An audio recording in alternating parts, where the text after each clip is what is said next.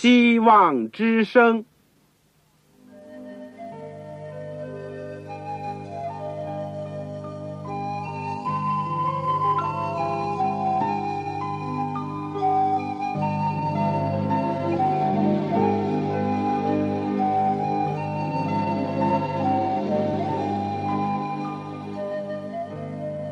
各位听众朋友，各位弟兄姐妹，欢迎您收听信徒培训这个节目。教会的兴旺，不单表现为人数众多，更要求教友的素质好。为了使教会真正达到人丁兴旺，又灵性健壮，希望之声特别为广大的信徒制作了信徒培训这个节目，满足主内同工同道的需要。信徒培训由黄牧师主讲，将有多种课程推出，欢迎弟兄姐妹们踊跃参加。下面我们就把节目时间交给黄牧师。各位亲爱的听众朋友，各位组内的弟兄姐妹，你们好，我是旺草。我们今天一起又有机会借着空中的电波，能够学习主的圣道，这是我们。莫大的福分。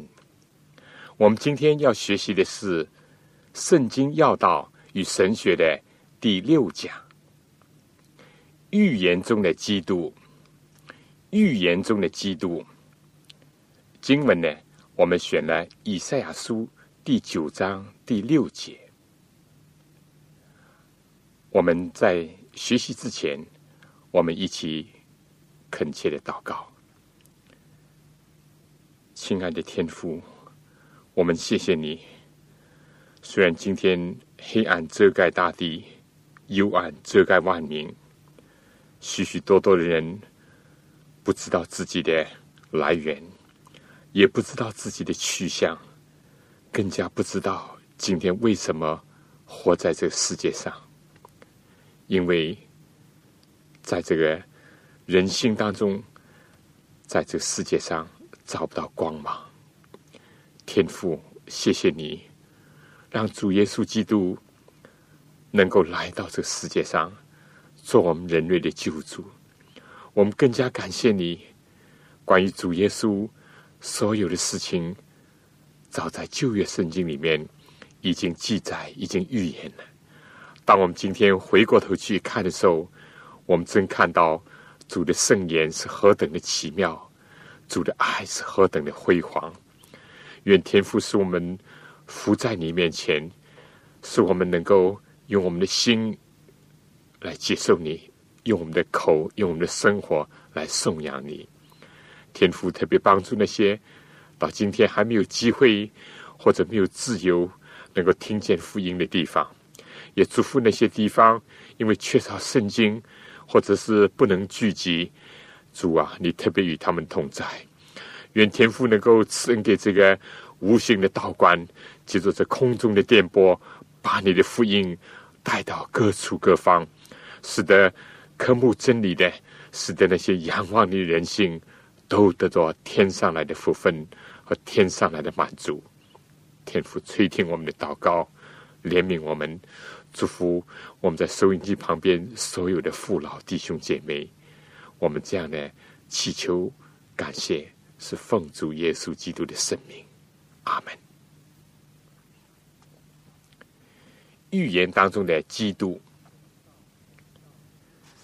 我们知道，畅销这个世界各地的美国《时代周刊》呢，每一年到年底的时候，都要评选一些所谓的风云人物，有些显赫的人物呢。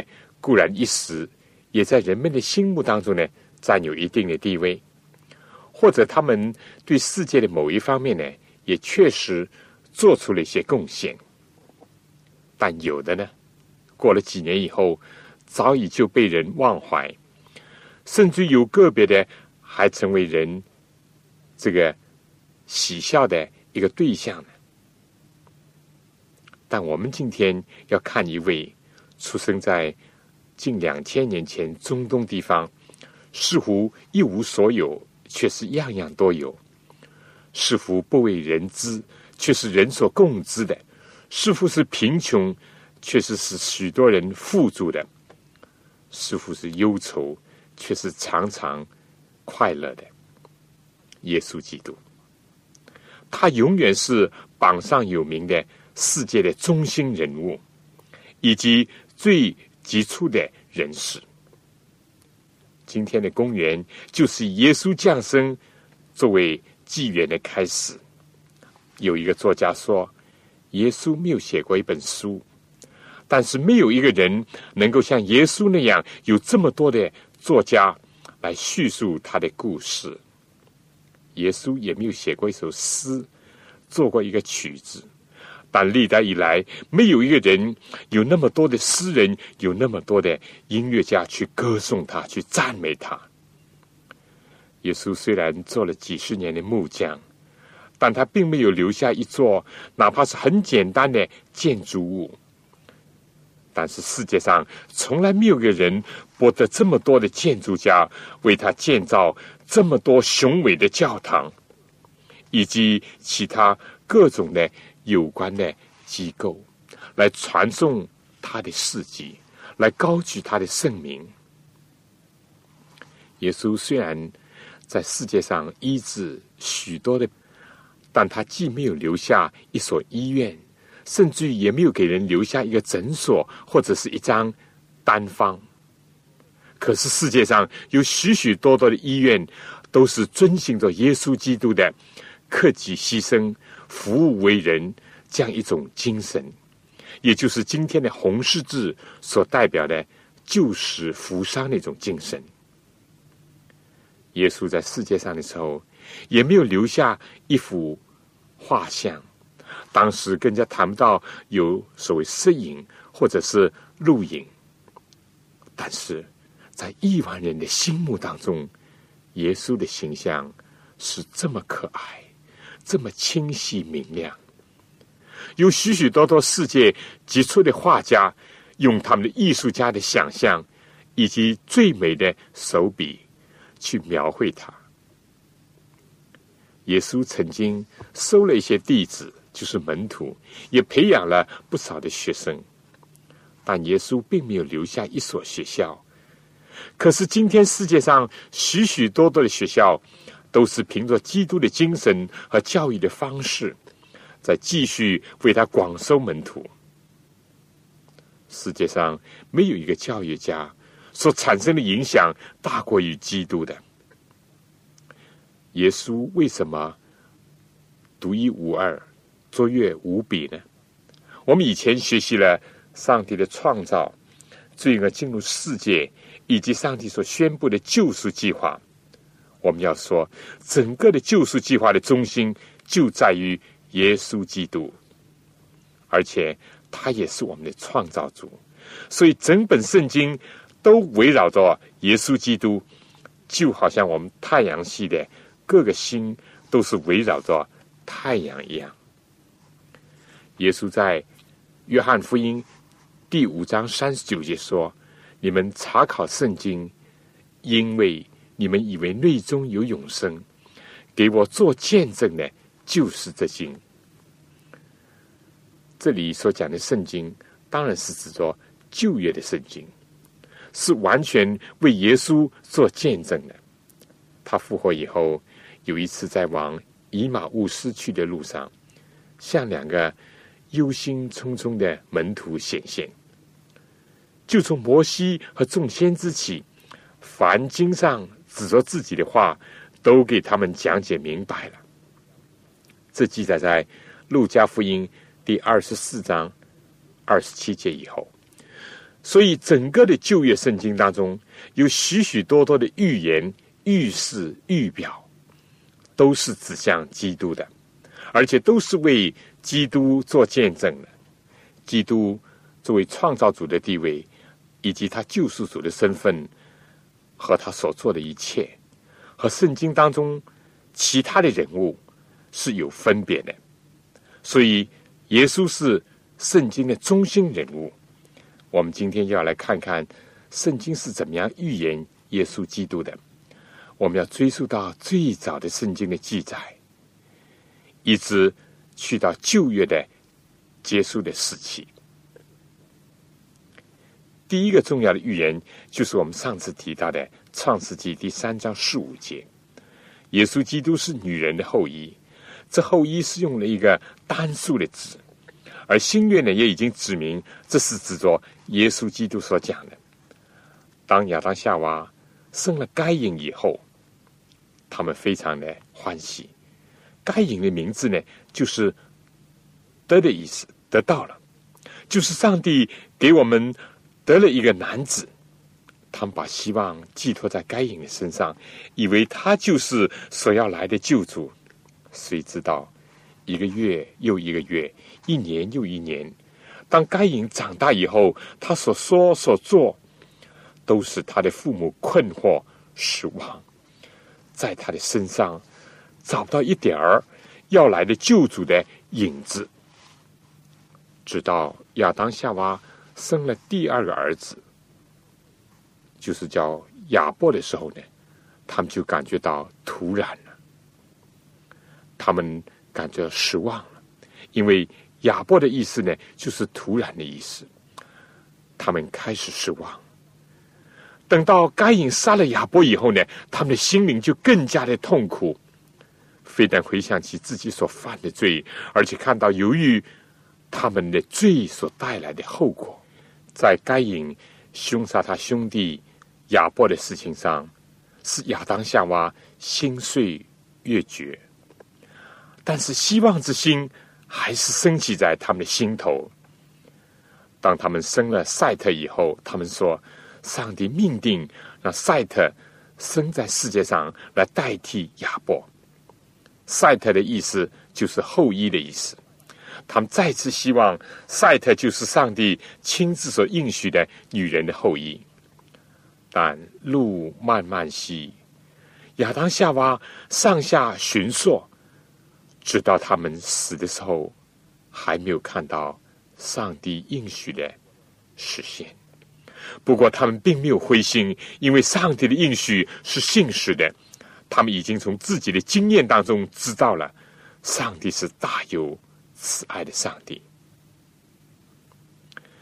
根据《创世纪》第五章的记载，世界上最长寿的寿星公呢，就叫马土萨拉，他活到九百六十九岁，也就死了。但他的儿子呢，拉麦，在一百八十二岁的时候生了一个儿子，给他起名叫挪亚。就是说，这个孩子。必为我们的操作和手中的劳苦安慰我们。他们希望一位安慰者来到。他们也记起了上帝对亚当所宣布的刑罚：你要汗流满面才得糊口，直到你们归了土。在这样的生涯当中，他们就迫切的期望那个女人的后裔作为安慰者早早来到。挪亚，在某一种含义上是预表了要来的救主，但是他本身并不是基督。在他所预备的方舟使人能够躲避洪水灾难的事情上，是预表了耶稣基督为我们预备了救恩，使凡进入到他里面的人都得以免除灾害，不止灭亡，反得到生命。人们还得在等洪水灭世，接近这个地球不久，事过境迁，人类又开始忘记上帝的公义和慈爱的作为，又聚集在四哪地造巴别塔，怀疑不信上帝的公义和慈爱，也向上帝的地位和权威挑战，更是为了要敬拜自己，传扬自己的名声。结果呢？导致了上帝再一次的惩罚，人就是分散在全地上。再往后呢，就来到了上帝呼召亚伯兰出离拜偶像的故乡，去到上帝所应许的迦南地，就是今天的巴勒斯坦。亚伯拉罕、萨拉呢，本来没有孩子，而且过了生育的年龄。但是，因为他相信上帝应许，上帝给了他一个独生子以撒。但同时上帝也一再的应许说，地上的万国必因你的后裔得福，因为你听从了我的话。但这里的后裔呢，是不是单单指着以撒所讲的？还不是，而是以撒的本身也只是一个预表，因为能使地上万国得福的不是以撒，而是以撒所预表的，也是从以撒的后裔而来的耶稣基督。我们可以看创世纪二十二章十八节、二十八章十四节。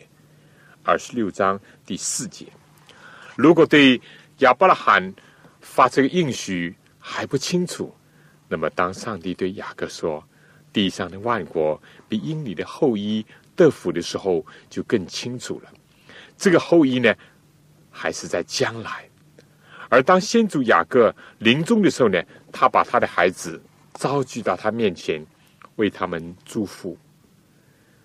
雅各。为犹大支派所发的预言和祝福呢，是这样的：直到细罗来到，万民都被归顺。那么细罗是谁呢？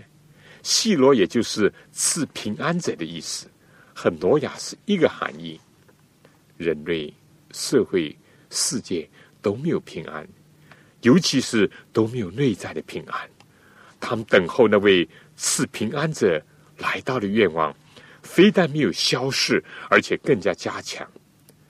不论在亚当夏娃忧患的人生当中，或是在洪水毁灭世界以前，社会上充满了强暴、色情这样的光景当中，人盼望一位救主，那位赐安慰者来到。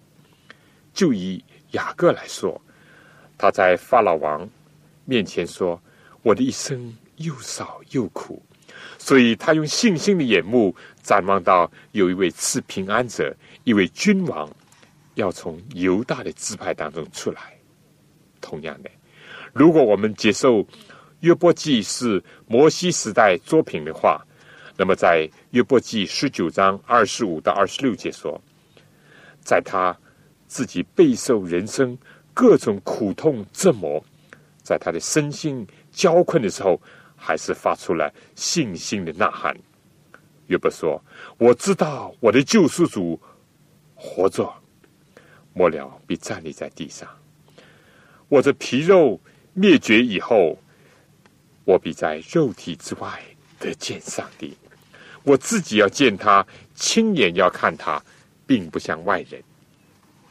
所以，约伯展望在他以后。”必有一位救世主要来拯救他，而这个以色列的民族呢，也就是亚伯拉罕的后裔呢，在他们苦难深重、遭受埃及的奴役压迫，结果他们蒙了上帝的带领，出埃及的过程当中，撒旦呢又想借着摩亚王巴勒来咒诅以色列。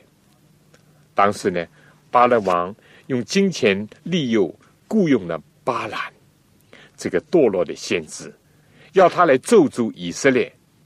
但在圣灵的控制之下，巴兰竟发出了奇妙的预言。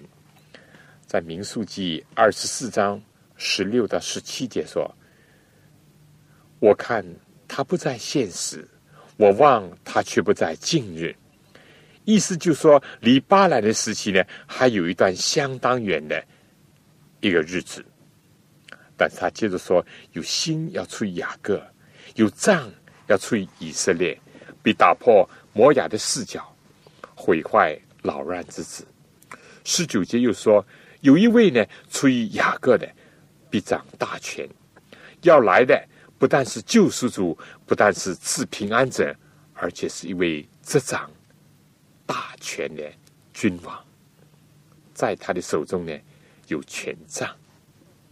我们再来看，到了摩西的时代，也大约是公元前一千四百五十年左右。上帝借着摩西带领以色列人出埃及，固然这本身就是一个预表，预表了耶稣基督带领他的百姓脱离罪恶，回到天乡。摩西自己呢，又蒙上帝的启示，将来要兴起一位先知，要像摩西那样。这是记载在《生命记》十八章十五节和十八节。上帝说：“我必在他们弟兄中间，给他们兴起一位先知，像你，指着像摩西。我要将当说的话传给他，他要将我一切所吩咐的都传给他们。谁不听他奉我名所说的话，我必讨谁的罪。”而这里所讲的要兴起的先知呢，就是指着以后要来的耶稣。所以到现在为止呢，耶稣基督既是救主，又是君王，又有先知的身份，这些都在上帝的预言当中。我们再看到了公元前一千年左右，大卫王的时期呢，他在灵感下得着更多的启示。这主要是在大卫的诗篇当中。整个第二篇是一篇非常奇妙的预言。第六节说：“我已经立我的君在西安，我的圣山上了。”第七节，受膏者说：“我要传圣旨。”耶华曾对我说：“你是我的儿子，我今日生你。你求我，我就将列国赐你为产业，将地基赐你为田产。你必用铁杖打破他们。”你必将他们如同窑匠的瓦器摔碎，所以这里预示要来的耶稣基督呢，是受高君，也就是弥赛亚的意思，也就是君王的意思，但又是上帝的儿子。诗篇一百一十篇又进一步的预言，预言到要来的耶稣基督还是大祭司。这里讲耶和华所起的事，绝不后悔。他说。你是照着麦基喜德的等次，永远为祭司。诗篇一百一十篇第一节，大卫王这里说：“耶和华对我主说，你坐在我的右边，等我使你仇敌做你的脚凳。”所以连大卫王都称他为主。但是按肉体讲，耶稣又是大卫的子孙。马太福音第一章第一节说：“亚伯拉罕的后裔。”大卫的子孙，耶稣基督的家谱，所以这里面又看见耶稣基督的先在性，他是主，而且是上帝。来到了先知以赛亚的时候，在这卷有六十六章的大先知书当中呢，有许多关于弥赛亚的预言。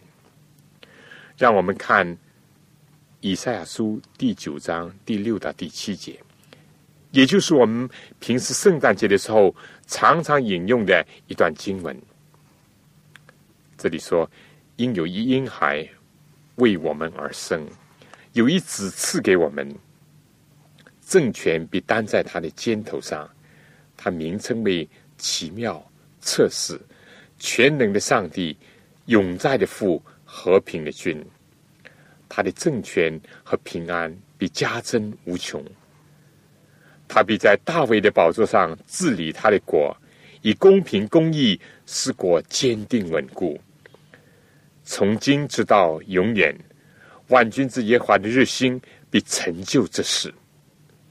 这里又给我们一些新的启示：这位要来的救主是一位道成肉身的主，因为他既是婴孩，也是永在的父，他是人子。又是全能的上帝，他是普通的百姓，又是和平的君。下面呢，我想请大家听一首《上帝爱世人》，这是根据约翰福音三章十六节所写的一首歌。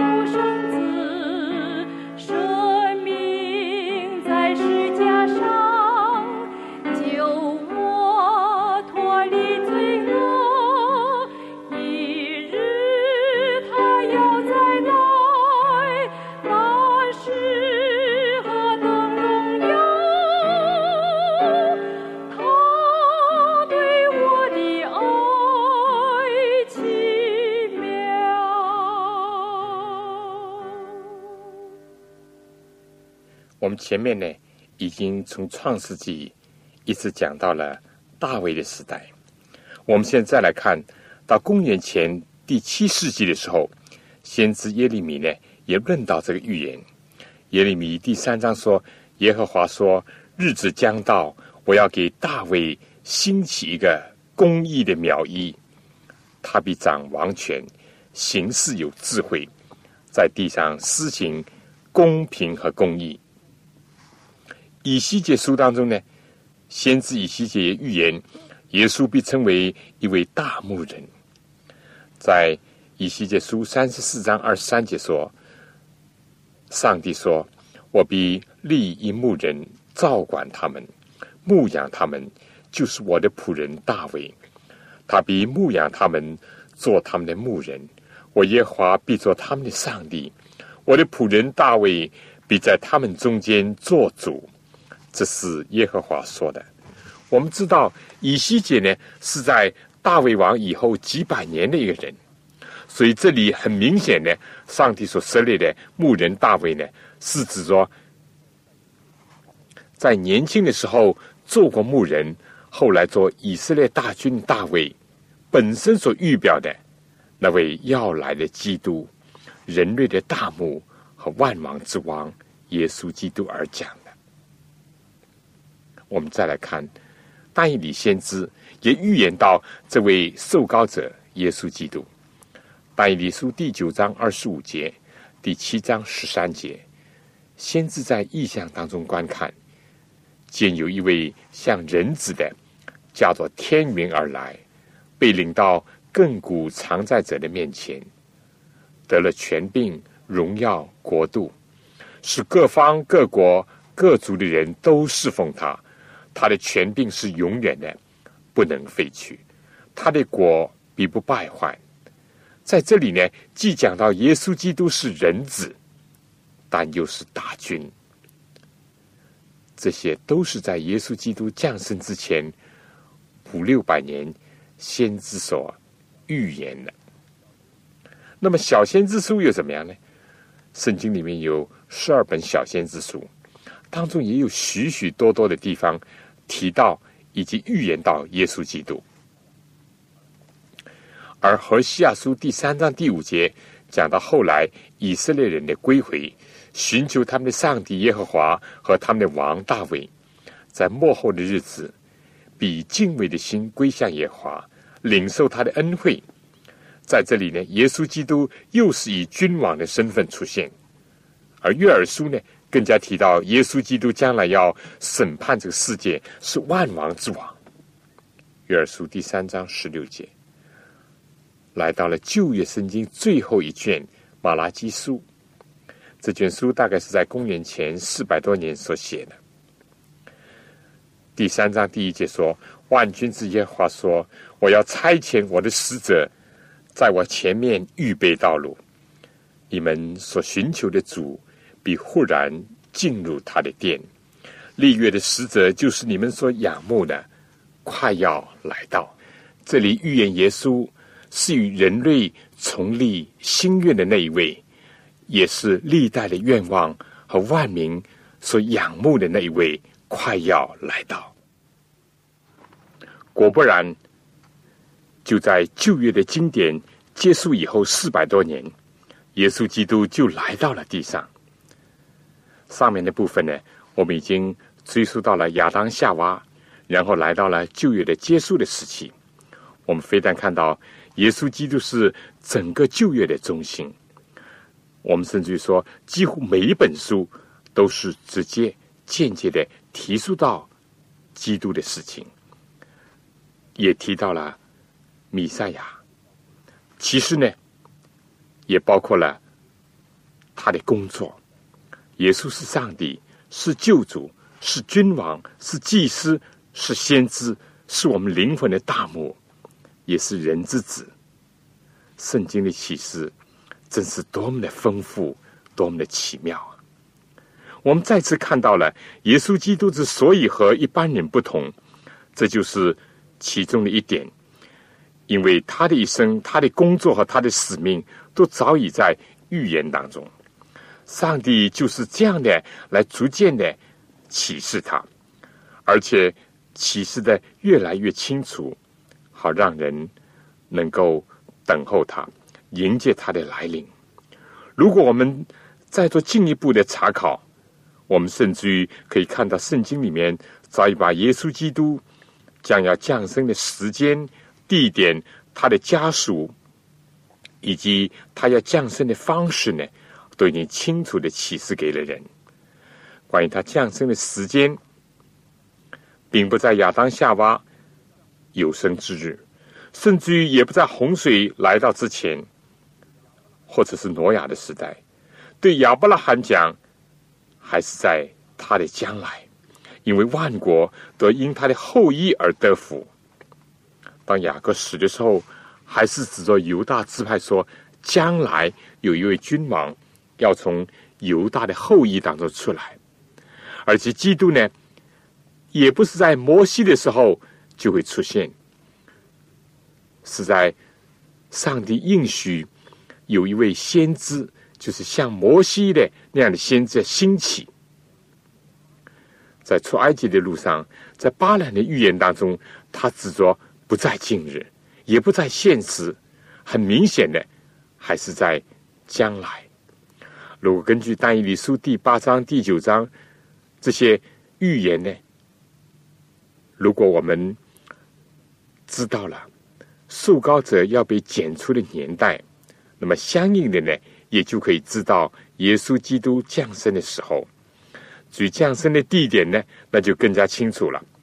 根据《民数记》二十七章。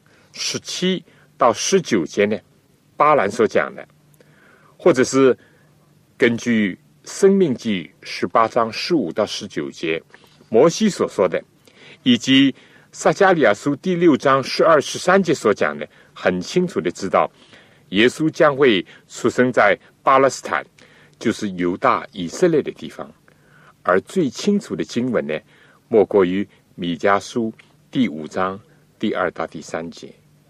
伯利恒以发他，你在犹大诸城中为小，将来必有一位从你那里出来，在以色列中为我做掌权的。他的根源从亘古从太初就有。这里非但讲到了犹大，而且讲到了伯利恒城。耶稣果然奇妙的在大卫的城，也就是一个王城伯利恒呢降生了。至于基督在地上呢，种族呢，很清楚的是属于亚伯拉罕、以撒、雅各的后裔，也就在犹大的支派当中，而且是大卫的子孙。所有这些呢，都是奇妙的应验了。路加福音第二章第一到第四节就记载了耶稣基督在历史上的应验，而他出生的方式呢，耶稣基督不像。前亚当那样受造的时候就是一个成人，她是女人的后裔，她是由女子所生，但这女子呢又不是一般的女子。以赛亚书第七章十四节讲到必有童女怀孕生子，人要称他的名为以马内利。他既是女子所生的人，又是上帝。因为以马内利的意思呢，就是上帝与我们同在的意思，也就是道成了肉身。使徒保罗感叹道：“大在近前的奥秘，就是上帝在肉身中显现。”耶稣所爱的门徒约翰也赞叹道：“道成了肉身，住在我们中间，充充满满的有恩典，有真理。”我们也见过他的荣光，正是父独生子的荣光。约翰福音第一章十四节，我们说耶稣基督是独一无二、卓越无比的，因为他的一生都是在上帝的预言当中，而且这些呢都是记载在圣经里面，有史可查。而所有这些上帝的仆人也好，先知也好，都是。居住在不同的地方，而且他们在历史的年代上呢，也是相隔很久远，这就更足以证明它的奇妙。如果有关耶稣所有的预言都写在一本书，或者是由一个人写的话，那么以后可能有人就会讲这是后人造出来的。但是现在有关基督的预言散布在这么多书卷当中，而且前后的历史呢，贯穿了一千年以上，我们不得不承认，这是上帝在逐步的开展他的救赎计划。而且让人把目光呢注视着他所应许的要来的救主基督的身上。旧约圣经呢，非但留下了许多有关基督的预言，而且还有许多的预表，或者是借着人，或者是借着事情，或者是借着一些物件来预表基督。我们可以简单的提一些，比如说借着人来预表的。就由亚伯是预表耶稣为义受逼迫，为了遵从上帝的旨意而被杀害。创世纪第四章第一到十一节，而赛特呢，就是亚当夏娃的另一个儿子呢，他是代替亚伯，因为该隐杀了他。这里预表着真理是扼杀不了的，异人也是不可能被灭绝的。赛特的出现呢，就是预示着耶稣基督虽然被杀，但是又复活了。然后我们讲到挪亚，挪亚的意思呢是指安慰者，在这点上呢也是预表着耶稣。亚伯拉罕的时候呢，大祭司就是撒冷王麦基喜德，他也是预表耶稣基督作为至高上帝的祭司。而亚伯拉罕的儿子，他的独生子，他所爱的以撒呢，当然是预表耶稣基督。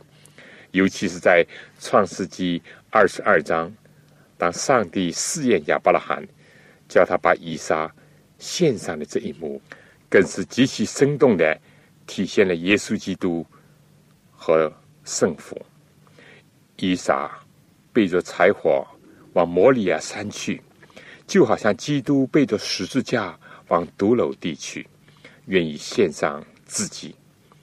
至于旧约圣经当中，约瑟被弟兄出卖，以后又受到祖母的诬陷，最后从狱中出来，成为埃及的宰相。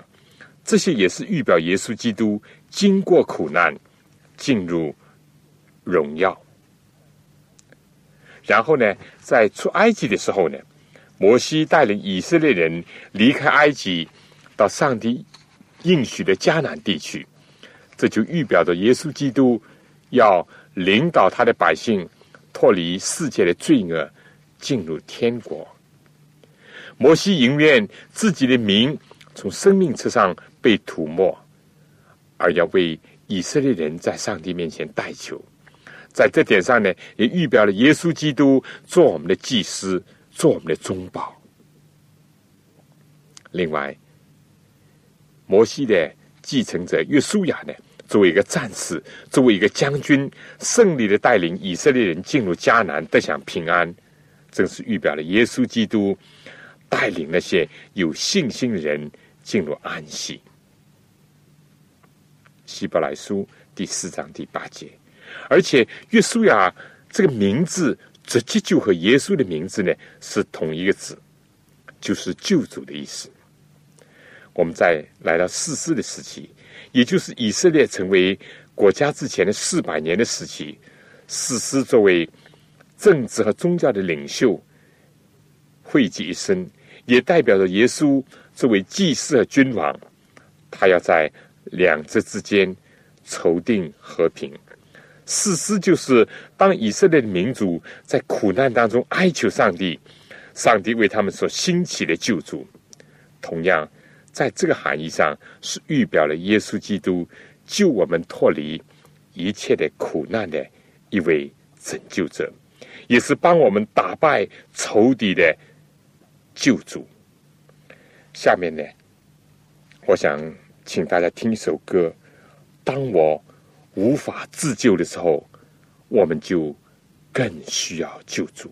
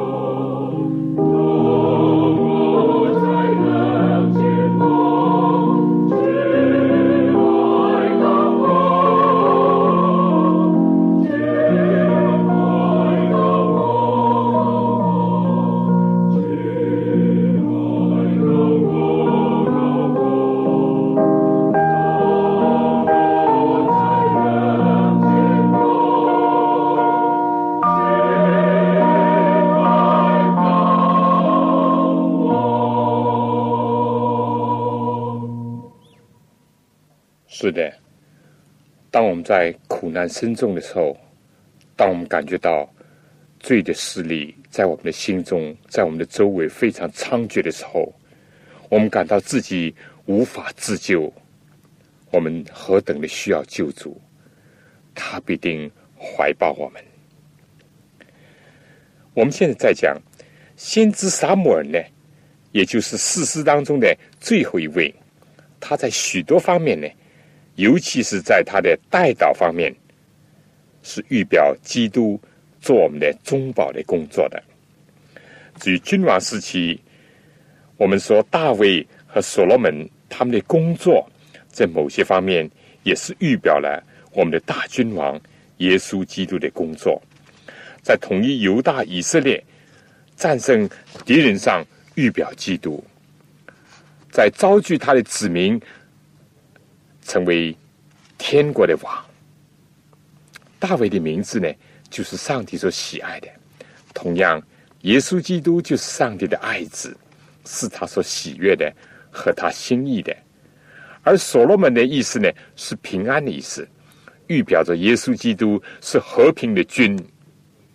所罗门所建造的圣殿呢，也就是预表了耶稣基督在建立属灵的宫殿，在建立教会。然后我们来到了过了君王时期，来到先知当中呢，以利亚和以利沙在工作的性质上就预表了施洗约翰和耶稣基督，尤其是在以利沙所行的许许多多的神迹呢。都是日后耶稣基督在地上再一次的施行的，而且施行的更奇妙、更伟大。另外，耶利米先知作为一位有力的先知，一位爱国、爱民、爱上帝的流泪的先知呢，也是预表着耶稣基督为耶路撒冷哀哭，为人类的苦难哀哭。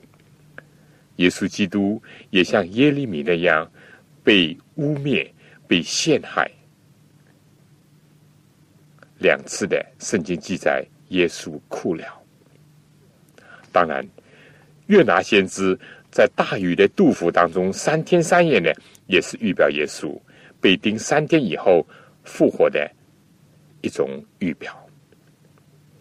在被掳回国的人当中，尼西米、以斯拉。或者以前的所罗巴伯、约书亚，都在某一个角度上呢，也预表了耶稣基督重新建造圣殿，以及耶稣基督作为大祭司，他为我们工作中。平时呢，我们讲读圣经呢，要把耶稣基督读出来，就是这个意思。每一卷圣经。如果从这个角度上去看呢，你就会觉得非常的有意思。不单单是历史，其中更有上帝的启示，而且呢，它的中心又是指向耶稣基督。当然，我们要注意的一点是，既说是预表，那就不是面面俱到，而只是在这些人当中的某一个阶段，或者某一个方面，或者某一件事情上来预表基督而已。至于借着事物来预表耶稣呢，也有很多。其中最奇妙的，也是最重要的呢，我想是莫过于献祭制度。我们以前提过，上帝为亚当夏娃用皮子做衣服，这皮子呢，就意味着羔羊的死亡，也预表着耶稣基督的牺牲。而第四章第四节呢，直接就说。亚伯就将他羊群中的头生的和羊的自由献上，耶和华看中了亚伯和他的供物，这里就明显的是预表着上帝的羔羊。那么再看挪亚出方舟以后，第一件事所做的就是为耶华做了一座坛，拿各类的洁净的牲畜、飞鸟呢献在坛上为燔祭。献祭的制度在洪水以后呢，继续的被保存。这个翻祭就是预示着耶稣基督在十字架上要为我们罪的缘故受火的洗礼，为人类牺牲。我们以前也提到了《创世纪》二十二章，在上帝要亚伯拉罕献以撒的事情上，这是一幕非常奇妙动人的救赎计划的预言，也是十字架的树影和先行。所以以后亚伯拉罕从树林当中取下的羊来代替以撒，那更加是明显的代表了基督为赎我们的罪替我们死。至于出埃及记第二十四章到三十一章，上帝指示摩西造会幕，以及造会幕当中所有的器皿，这些都是预表了耶稣基督。我们简单说，祭司是预表耶稣基督。做我们的中保，寄生当中的牛和羊，甚至鸽子，都是预表了耶稣基督作为我们的寄生。圣所的本身是预表了耶稣基督道成肉身，住在我们中间。因为上帝最初吩咐摩西造圣所的时候呢，就是说，又当为我造圣所，使我可以住在他们中间。出埃及记二十五章第八节，然后来到新月约翰福音第一章十四节所讲的“道成肉身，住在我们中间”。这个“住”字在希腊的原文呢，就是搭一个帐篷、一个会幕，住在我们中间。耶稣基督非但是祭司，是祭生，圣所的本身就是圣所，所有的物件呢，都是预表耶稣基督。比如说，橙色饼呢，就是预表耶稣基督是我们生命的粮；圣所当中的金灯台呢，长明灯呢，预表耶稣是世界的光；其他所有的祭坛、香坛、施恩座、月柜呢，都预表了耶稣基督。我们以后还会详细的研究。甚至我们说，犹太人的七个大的节期呢，也是预表耶稣基督。逾越节预表耶稣是逾越节的羔羊；除教节预表耶稣基督在坟墓里面担当我们的罪，除去我们的罪；出守节预表耶稣基督死后第三天复活；五旬节圣灵下降，预表耶稣借着圣灵住在人的心中。其他的吹角节、赎罪节、祝棚节，都是预表基督为我们所做的不同的工作。只要我们简单的了解到这一点，我们就会觉得旧约圣经的奇妙，其中包含着的真理的一种宝藏，也充满了许多喂养我们心灵的灵粮。除了这些以外，我们还说，旷野出水的磐石，被举起的铜蛇，也就是预表了耶稣，他这位无罪的为我们成为罪，而凡是仰望十字架的、仰望救主的呢，就必得救。我简单的小结一下，今天我们讲到呢，耶稣基督是独一。无比，而且是卓越的一位。早在圣经的预言当中呢，就已经启示给了人。他是君王，他是上帝，他是救主，他是祭司，他是人子，他是人类灵魂的大母，他是我们一切的一切。讲到这里，我们真感觉到。神的话语是何等的奇妙！所以我们在读圣经的时候，我们必须要找到耶稣，要听到耶稣，要看到耶稣，因为耶稣基督是整个圣经的中心，而圣经当中呢，有很大的部分的内容都是预言，而耶稣基督又是预言的中心。耶稣跟你我不一样，因为耶稣是。他的一生都在预言当中，这是他与世人分别的这一点。但是耶稣基督呢，又是跟我们一样，他曾经出现在历史上，曾经生活在我们这地球上，曾经和我们同行共浴。我们真感觉到，我们人类如果没有救主，我们人类是何等的坎坷，我们就没有希望。但自从有了耶稣基督，而且耶稣基督确实是按照预言而来到了我们当中，我们是多么的有盼望，我们是多么的快活，因为他是爱我们、为我们舍身的救主。愿我们都能够相信他、认识他、爱他，而且传扬他。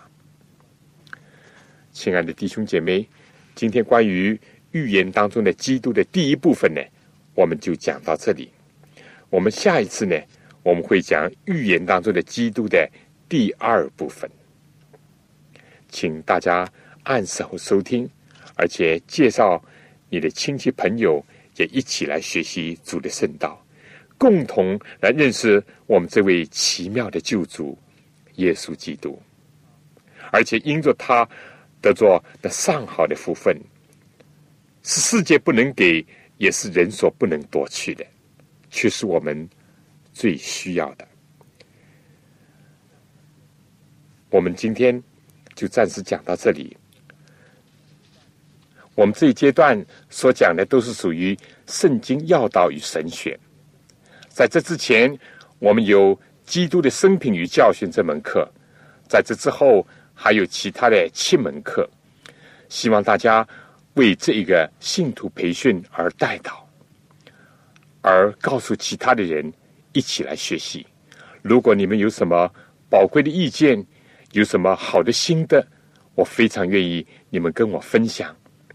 如果你们还有什么问题，也希望你们来信，来信就写“望草收”就可以了。望是希望的望，潮水的潮，望草收。愿意我们。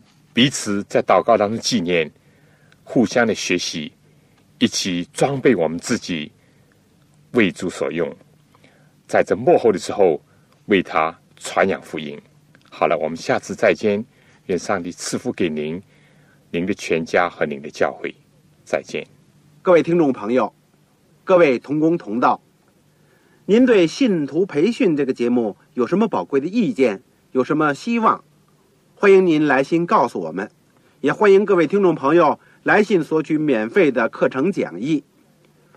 如果在收听的过程里有什么疑问，也欢迎您来信提出，黄牧师愿意为您做出解答。来信请寄香港邮政总局信箱三一零号。